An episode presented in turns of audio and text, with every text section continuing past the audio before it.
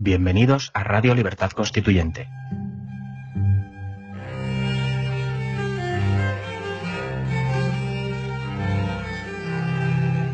Están escuchando Los Florilegios Diarios de Trevijano.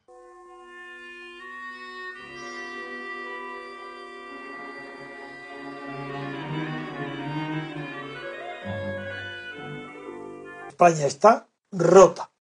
En un célebre discurso de Calvo Sotelo, antes, claro, de la guerra civil y de que fuera fusilado, dijo la célebre frase, prefiero una España roja a una España rota. No sabía bien lo que decía. Peligro de España roja no había ninguno porque entonces el Partido Comunista era muy minoritario. La izquierda estaba dominada por los grandes sindicatos, el gran sindicato anarquista.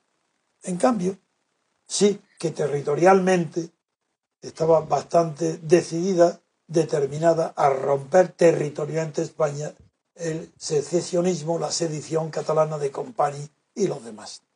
Hoy España está rota, pero no en el sentido que decía Calvo Sotelo, que se refería a la ruptura territorial de España, la división, el troceo de España, no. Ese hoy no es el peligro. España está rota mucho más profundamente. Está corrupta. ¿Y qué significa corrupta? Pues significa etimológicamente rota. Ya sabéis la importancia que yo le doy al pensamiento basado y derivado del lenguaje. Porque el origen del pensamiento está en la precisión del lenguaje, en el significado exacto. Y, la y roto es lo mismo, viene del latín rompere, que significa corrupto, rompedor, rupto, corrupto.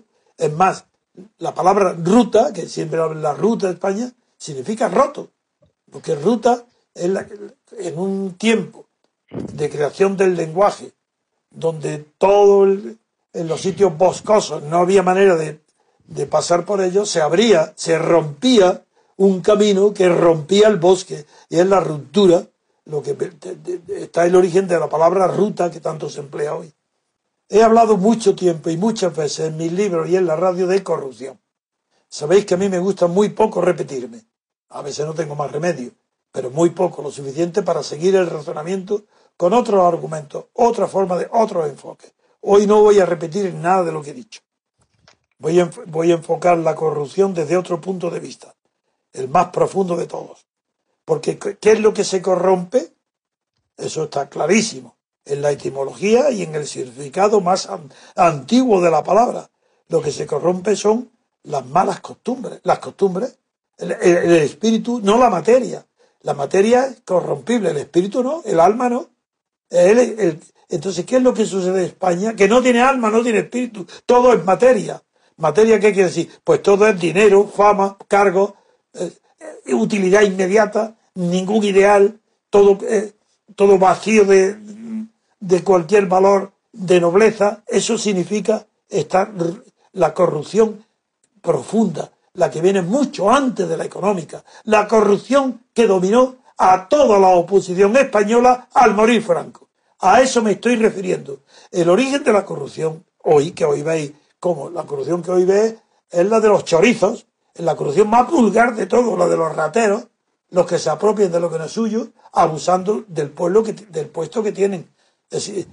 son apropiaciones indebidas. Ni siquiera hay robo, ni hay hurto, hay apropiaciones indebidas. Están eh, en el uso por el poder de bienes, de dinero, y se apoderan, se quedan con él, lo reparten. ¿Eso qué quiere decir? Que España está rota, no territorialmente. Aquí no tienen, los catalanes es imposible que el seccionismo catalán vaya a triunfar. Lo que ha triunfado ya es que España está rota moralmente. Se ha roto.